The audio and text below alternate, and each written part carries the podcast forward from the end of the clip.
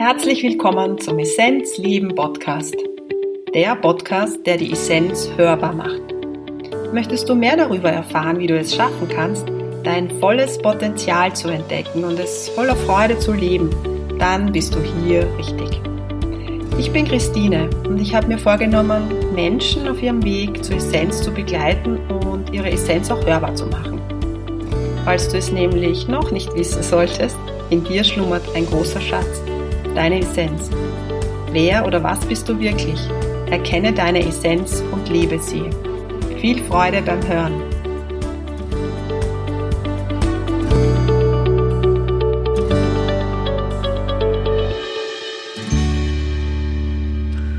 Ich freue mich, dass du wieder dabei bist, die Essenz hörbar, der Essenzleben Podcast. Eine weitere Episode aus Indien. Es kann also sein, dass wieder mal Hintergrundgeräusche da sind. Wir haben jetzt Morgen und am Morgen sind die Naturgeräusche sehr, sehr stark. Und ihr habt überhaupt gar keine Ahnung, wie improvisiert ich hier sitze. Das Mikrofon auf einem Mistkübel. Ja, ich möchte euch einfach nur so dieses Bild mitgeben in einem eigentlich sehr kleinen Zimmer mit einem wunderschönen Ausblick in Kokospalmen und Bananenpalmen. Worum es heute geht, ich möchte euch heute ein bisschen einladen auf den Fluss des Lebens.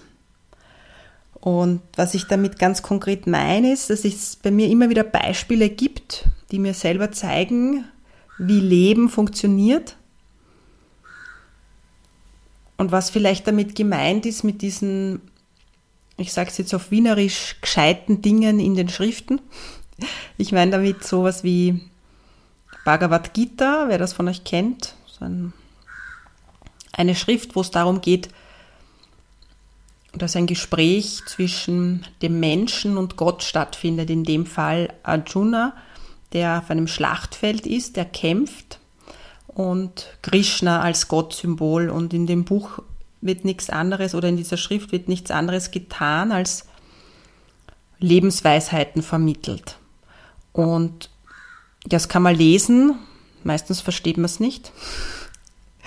Und irgendwann einmal hm, spürt man, aha, da ist ja irgendwie, irgendwie kriege ich Zugang dazu und dann kommt ein Beispiel und dann versteht man Leben. Und seitdem ich mich erinnern kann, bin ich auf der Suche nach der Tiefe, nach dem Verstehen von Leben.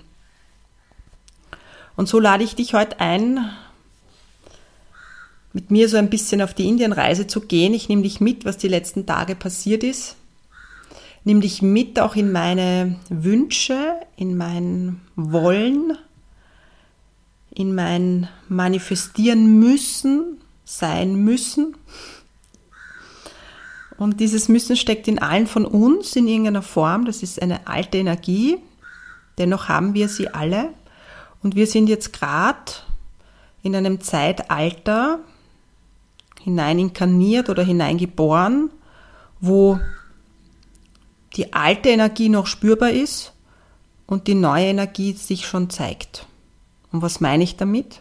Mit alter Energie meine ich, dass wir so wie die Menschheit im Außen gerade noch lebt und ist, mit Krieg, mit in der Früh aufstehen müssen, Geld verdienen müssen, damit ich überlebe, ähm, zu arbeiten und eigentlich gar nicht das machen zu wollen, Stress zu haben und die fünf Wochen Urlaub ähm, eigentlich gar nicht genießen können, weil eh alles nur mehr Druck ist.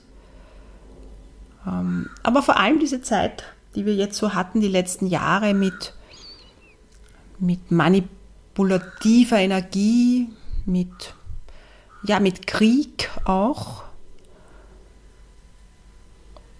Und die neue Frequenz ist, dass wir in einer Einheit leben, dass wir uns gar nicht vorstellen können, jemanden anderen physisch ähm, zu vernichten, weil wir erkennen, dass,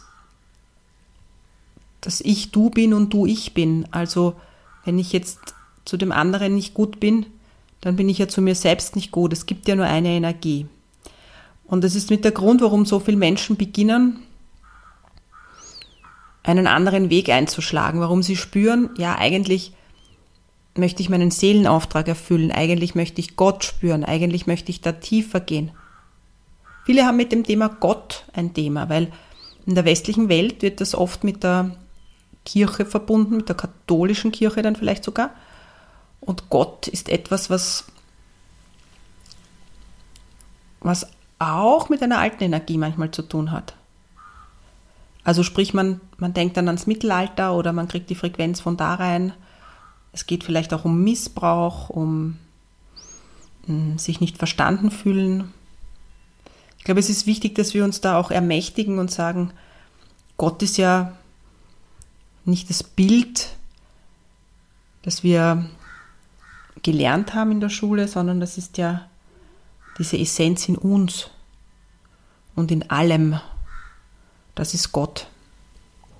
Und wenn ich jetzt da auf die Palmen schaue und die Vögel höre und die Frau, die das Haus reinigt, vorbeigeht und mit voller Liebe da herumkehrt, stundenlang, stundenlang kehrt die da an einer Stelle mit voll viel Liebe und Hingabe, dann, dann spüre ich einfach Gott. Und warum ich diese Folge genau heute aufnehme, ist vermutlich, weil ich, wenn ich hier sitze,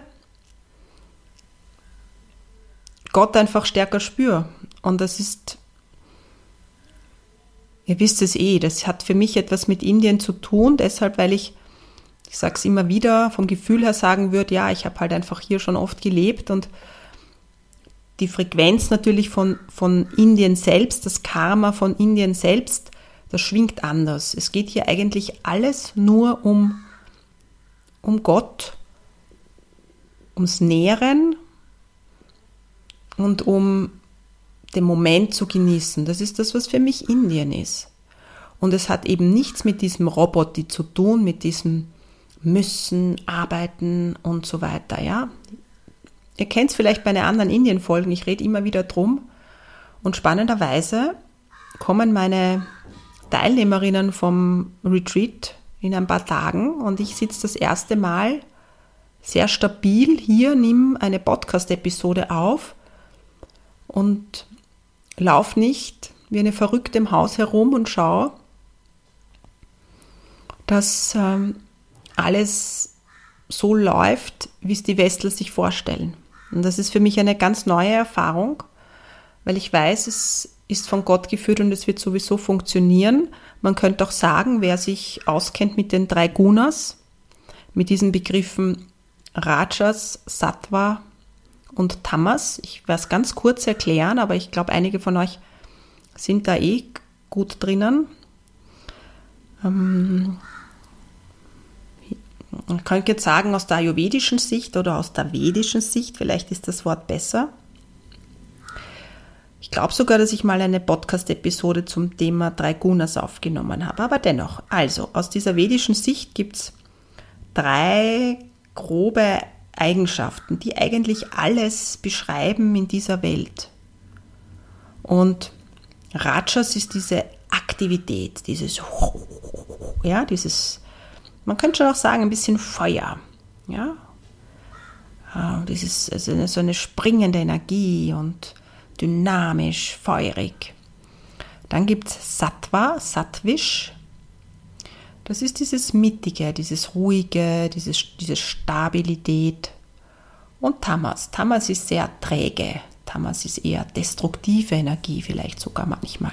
Ja? Und das kann man sehr gut auch mit Essen beschreiben. Ja?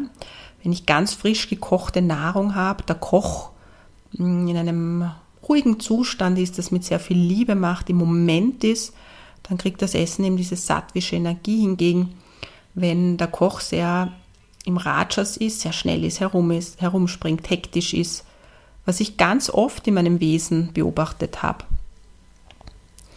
dann kriegt das Essen halt mehr diese Dynamik. Und Tamas wäre, wenn der, der Koch jetzt mit der Zigarette, sage ich jetzt mal, was es ja oft gibt in den Lokalen im Westen, ja, ähm, irgendwo herumsteht und sich eigentlich gar nicht schert ums Essen und dem das eigentlich total egal ist und irgendwas zusammenmischt, ja, dann kriegt das eine sehr träge Energie.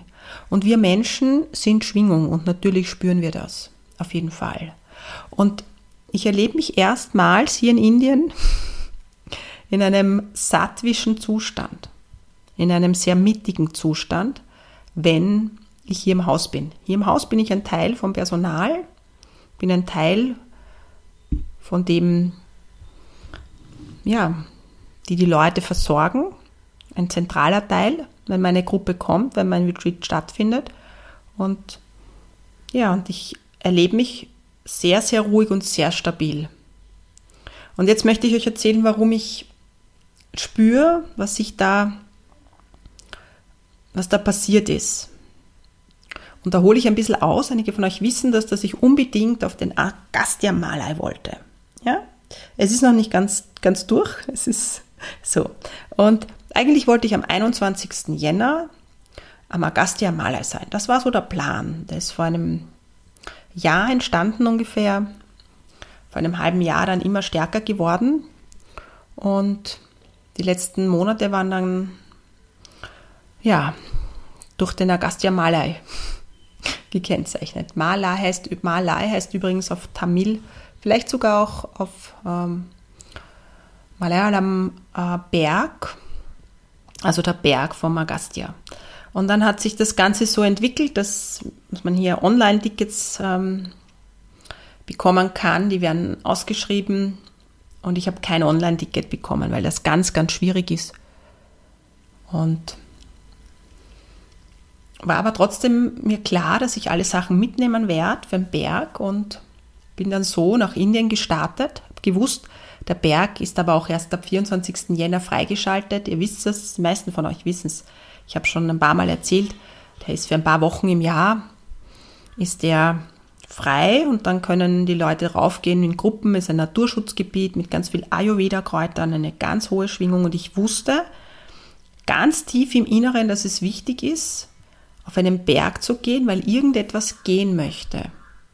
Das war so die Grund, das Grundgefühl. Ich hatte tief in mir das Gefühl, es darf etwas gehen und es braucht den Berg und die Höhe dafür. Jetzt könnte man sagen, es ist einfach im Kopf entstanden oder wo auch immer es entstanden ist. Aber ich sage euch, es war was Tiefes. Es war irgendwie aus einer Tiefe, dass ich gespürt habe, es braucht eine Frequenz oder um eine Frequenz gehen zu lassen, braucht es diesen Berg in Tamil Nadu oder Kerala. Ja, so. Und bin einfach los nach Indien und dann kam der 21. Jänner, mein Geburtstag und ich habe den mit einem ganz lieben Freund von mir verbracht das war auch Zufall, dass der gerade jetzt in Indien ist und also Zufall, ja? Ihr wisst, was ich meine mit unter Anführungszeichen. Und so sind wir zeitig in der Früh auf und waren in einem wunderbaren Ort, waren in, in der Südspitze von Indien. Und vielleicht, wer es noch nicht weiß, ich habe es schon auch in der alten Episode oder in der letzten Episode erzählt, dass, dass ich, ähm, dass ich, wenn ich mal aus dem physischen Körper gehe, dass ich dort ähm, ins Wasserelement übergeben werden möchte. Ja, das war immer schon so dieses Feeling. Und wir sind zeitig auf, sind in den Tempel, hatten dort ein Mega-Ritual. Ähm, ich habe dann eine ganz dicke Maler bekommen, so eine Blumenkette, durften an einem ganz besonderen Platz auch sitzen, ganz, sein Durga-Tempel ganz in der Nähe von Durga. Dort vibriert die Erde. Also wenn man dort im Innersten sitzt, vibriert das. Du spürst, wie du schwingst. Und ich habe gemerkt, dass sich etwas lockert im System. Ich kann es euch nicht beschreiben. Das ist Frequenz. Und wir haben überhaupt gar keine Ahnung, bitte, wie, wie viel mehr wir sind. Und würde ich es nicht selber erleben, würde ich es nicht glauben. Versteht ihr das? Ich, ich war immer eine Zweiflerin, ich habe immer gezweifelt. Ja? ich habe alles immer selber spüren wollen oder dürfen, damit, damit ich es dann auch wirklich integriert habe, weil ich bin sicher jemand, der sehr viel Zweifel hatte, sage ich jetzt mal, was all auch diese Spiritualität angeht. Und das war mit der Grund, warum ich mich immer auf die Reise gemacht habe und es selber spüren wollte. Und genau so war das an diesem Morgen. Ich habe das so gespürt und habe gespürt, wow, ja, genau das ist mit Frequenz gemeint. Und du gehst dann aus diesem Tempel raus und es ist dann Sonnenaufgang und du siehst dann die Sonne richtig in der Südspitze aufgehen. Und dort stehen halt wirklich tausend Menschen und klatschen der Sonne zu und singen. Ja? Also es ist eine, ein, ein mega Gefühl. Kanyakumari selbst ist für uns Westler eigentlich ein ganz, ich, ich sage es jetzt so, wer ja noch nie in Indien war, der wird sagen, pfui, was ist denn das für ein schmutziger Ort? Ja? Das ist halt ein, ein, ein südindischer Ort. Ja, Indien ist halt für jemanden, der es aus einem gewissen Blickwinkel sieht, schmutzig. Aber die Frequenz ist amazing, ja, würde man sagen. Genau, ich möchte das einfach nur so ein bisschen ausführen, damit ihr euch vorstellen könnt, wie so ein Tag für mich abgelaufen ist in den letzten Tagen. Und dann war klar, ja, so es zieht uns irgendwie weiter und dann kann man da noch einen anderen Tempel besuchen, da fahrt man mit dem Boot hin, da sind wir dann auch hin. Und irgendwie haben wir gespürt, da zieht es uns weiter. Und so sind wir dann zu einem Fort gefahren, auch nicht weit weg, 20 Minuten von dem Ort. Und dort habe ich schon gespürt, irgendwas passiert. Ja? Irgendwie, dort, dort kann man sehr gut sitzen und einfach aufs Meer schauen, aber auch da habe ich gespürt, es ist sehr alt dort und ich habe gespürt, irgendwas passiert. Irgendwas passiert im Körper. Ich habe schon in der Früh gespürt, ah, da löst sich was und irgendwas passiert. Und dann kam von meinem Freund die Idee, noch in einen weiteren Tempel zu fahren. Auch der Tuk-Tuk-Fahrer, der war ja voll im Feuer. Ja, ja, gibt es noch einen Tempel und so. Und dann sind wir zu einem sehr, sehr alten Tempel gefahren, einen Hanuman-Tempel. Und wer mich kennt, der weiß meine starke Verbindung zu Hanuman.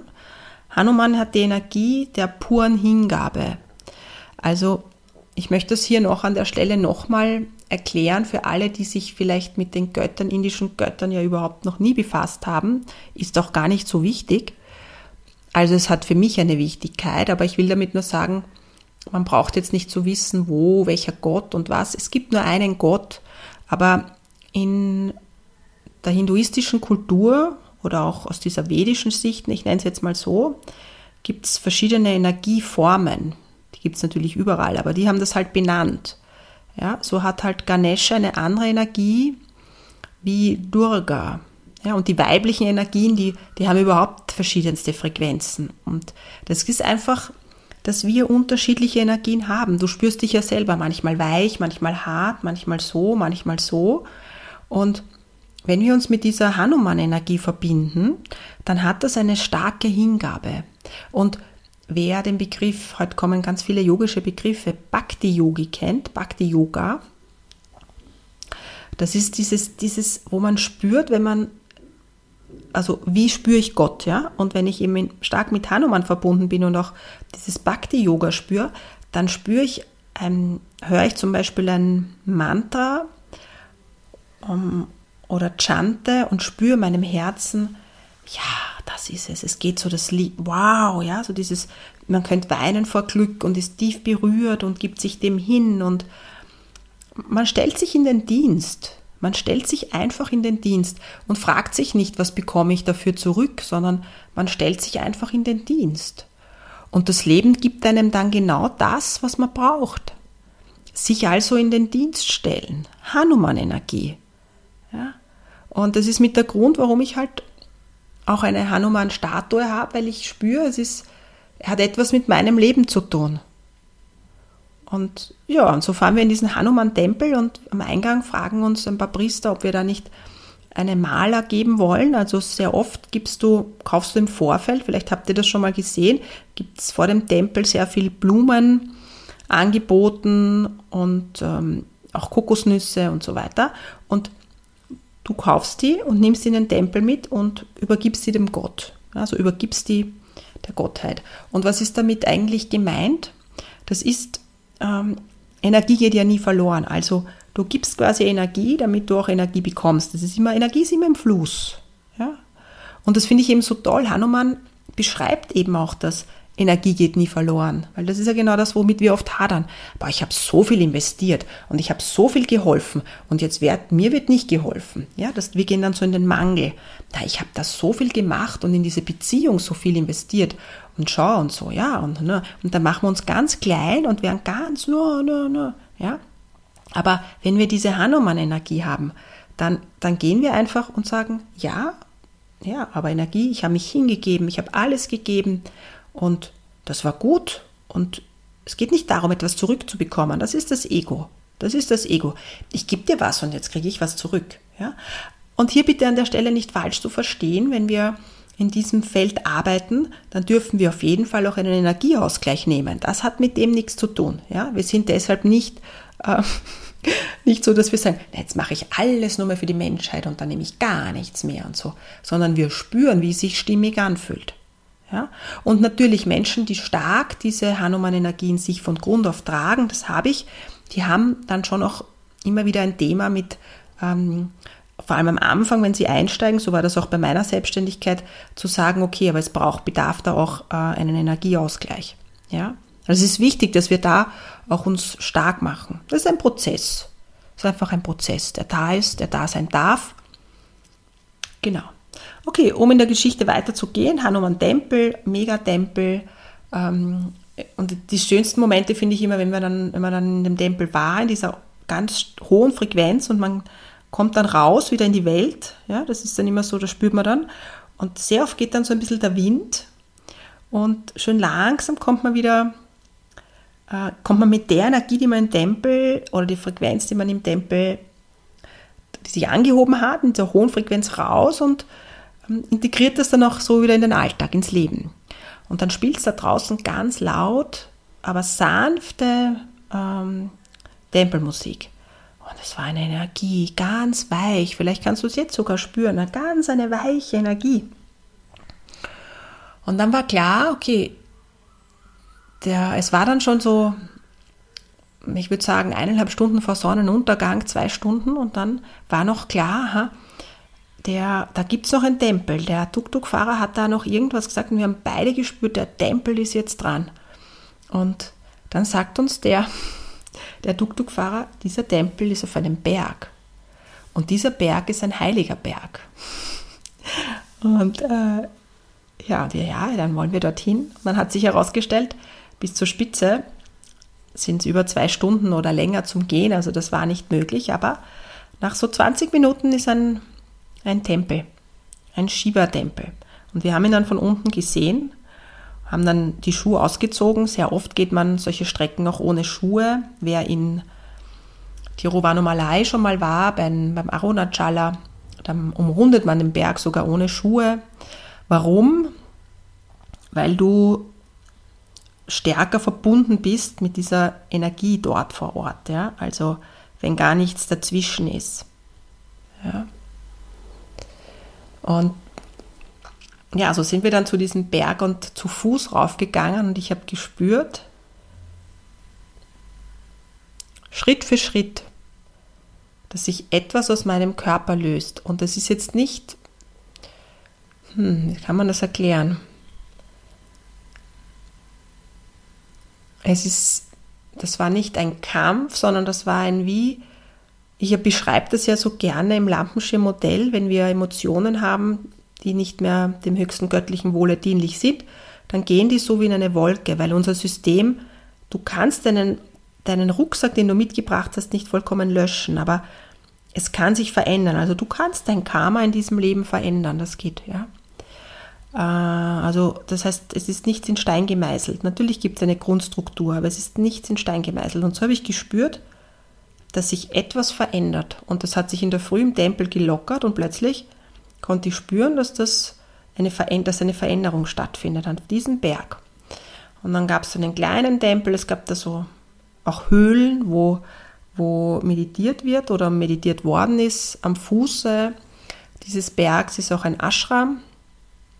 Und spannenderweise ist das der Ashram von dem Guru, den meine liebe Freundin Dr. Nisha äh, folgt. Also es, es fügt sich dann so. Und so war es für uns dann klar, ja, zu diesem Shiva-Tempel wollen wir und im Shiva-Tempel angekommen ist dort ein, ein Sadhu, sage ich jetzt mal, der dort lebt. Ein ganz ein kleiner Tempel und der uns dann sagt, dass wir uns zu ihm setzen sollen. Und so sitzen wir zu dritt in diesem kleinen Tempel und ich spreche ja kein Tamil und auch kein Malayalam. Ähm, und so war die Konversation halt, ich habe halt ein bisschen was verstanden, also zwischen den zwei Männern und ich war da einfach nur am Fühlen und habe gemerkt, wie etwas aus meinem System geht. Und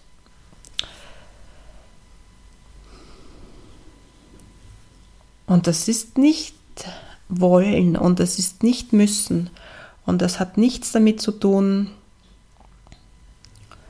dass man das mit dem Verstand machen kann, sondern das ist ein Zulassen, das ist ein sich hingeben, das ist dem Fluss des Lebens vertrauen.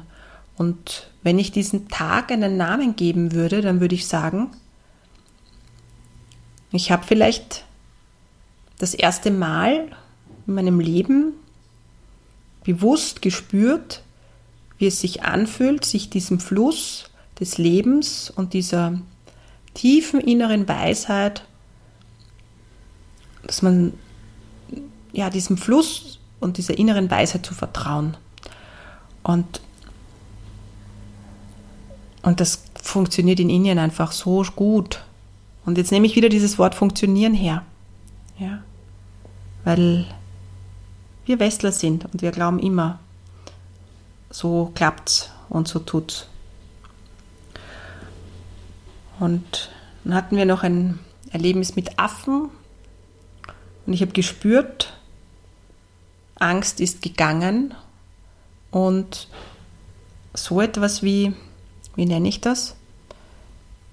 Kampf im System und sowas wie wollen und müssen. Es ist ein Teil einfach hat sich verabschiedet und wisst ihr, dass es fast ein bisschen schmerzhaft war, diesen Teil gehen zu lassen und zu sagen, lange, lange Jahre warst du dienlich, du hast mir auch geholfen. Das ist ja manchmal komisch bei uns, dass wir Dinge, die wir, die uns einfach Leid auch erzeugen oder die Leid in uns erzeugen, dass wir die trotzdem noch haben wollen. Ja, das hat was mit Sicherheit zu tun. Und so sind wir dann beide auf diesem Berg gestanden und haben den Sonnenuntergang gesehen. Und an diesem Tag habe ich die Sonne aufgehen und untergehen sehen und, und war mit großem Glück erfüllt. Nicht, weil es mein Geburtstag war, sondern weil ich spüren durfte, wie sich's anfühlt, zu fließen. Und wie viele Jahre habe ich mich am Ufer angehalten weil da so viel Angst im System war. Wie viele Jahre habe ich versucht, gegen den Fluss zu schwimmen, immer wieder, immer wieder. Und zu spüren, dass das aber auch gut war, dass das ein Teil von meinem ganzen Sein ist. Und damit meine ich, es ist nur gelungen, den Fluss so zu spüren, weil ich gelernt habe, mein So-Sein anzunehmen, weil ich gelernt habe, in dem Moment, wo ich mich angehalten habe am Ufer oder wo ich gegen den Fluss geschwommen bin, dass ich das angenommen habe und dass ich nicht damit gehadert habe. Und darin liegt für mich der aller, allergrößte Schlüssel, dass wir das, was gerade ist, auch annehmen, weil nur so die Frequenzen verändert werden können. Und dann, dann kommt's, dann fließt's, dann geht's, dann läuft's. Dann, dann spüren wir, yes. Also kann ich sagen, dass dieser, der Begriff Schlüssel, der wird auch manchmal so, oder der wird so viel verwendet, aber ich verwende ihn heute auch. Der Schlüssel am Weg ist für mich ganz stark das So-Sein. Dieses Mal zu schauen, was ist in meinem Wesen? Wie schaut mein Lampenschirmmodell aus? Und dass alles da sein darf. Alles. Alles, alles, alles. Und wenn ich diesen Schritt mache, dann beginnt's, kriegt es seine Dynamik, dann beginnt es zu fließen, dann lasse ich plötzlich los am Ufer, dann lasse ich, dann treibe ich mich mit, wow, leg mich am Rücken, schau in die Sonne und weiß, es kann nichts passieren. Ja, also das sind viele, viele Zwischenstufen. Ich möchte euch nur sagen, in uns ist einfach alles da. Da ist das Helle, das Dunkle, die, die Schattierung und diese Schattierung. Alles ist einfach da. Und alles darf auch da sein. Und so rückblickend war das ein Tag, der von Gott geschenkt worden ist. Und was meine ich damit? Gott in mir hat sich einfach gezeigt und ich habe ihn gesehen. Man könnte jetzt sagen, die innere Weisheit. Und ja, es geht ums, ums Fließen lassen, um, ja, um sich einfach mitschwimmen zu lassen. Und jetzt erzähle ich euch noch was Lustiges abschließend. Ich bin ja hier im Ort oder im Dorf gut eingebunden und kenne hier einen jungen Burschen, der Wellensurfen äh, macht, also der Lehrer ist für Wellensurfen. Es gibt ja hier den Hauptstrand, der jetzt voller Touristen ist um diese Zeit. Und der hat ähm, der letzten, bei der letzten Gruppe am Ende war der auch da, weil, ähm, ja, weil wir einfach noch Verstärkung gebraucht haben im Haus, im Team. Da war er für zwei Wochen da, hat uns unterstützt. Und so ist die Idee geboren, ich möchte den Fluss des Lebens stärker spüren und ich möchte vielleicht Wellen reiten. Und vielleicht werde ich die nächsten Tage es ausprobieren, weil dieses Bild so stark wird. Ich möchte einfach mich treiben lassen. Ich möchte mich aufs Wasser stellen. Ich möchte die Wellen des Lebens immer mehr reiten, immer, immer mehr reiten. Und ja, sollte ich das machen, sollte sich das irgendwie ja, gut anfühlen in den nächsten Tagen, dann schicke ich euch äh, ein Foto. Wer mit mir verbunden ist über, den Social, über die Social Medias, der wird sehen.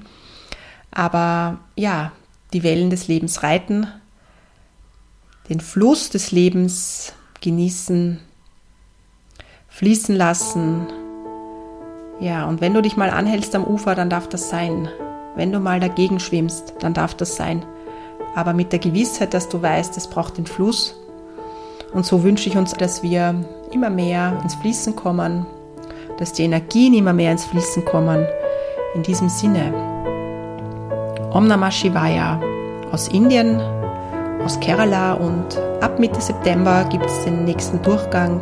So sein kompakt. Wenn du dich gerufen fühlst, schreib mich an und wir schauen, ob wir gemeinsam reisen.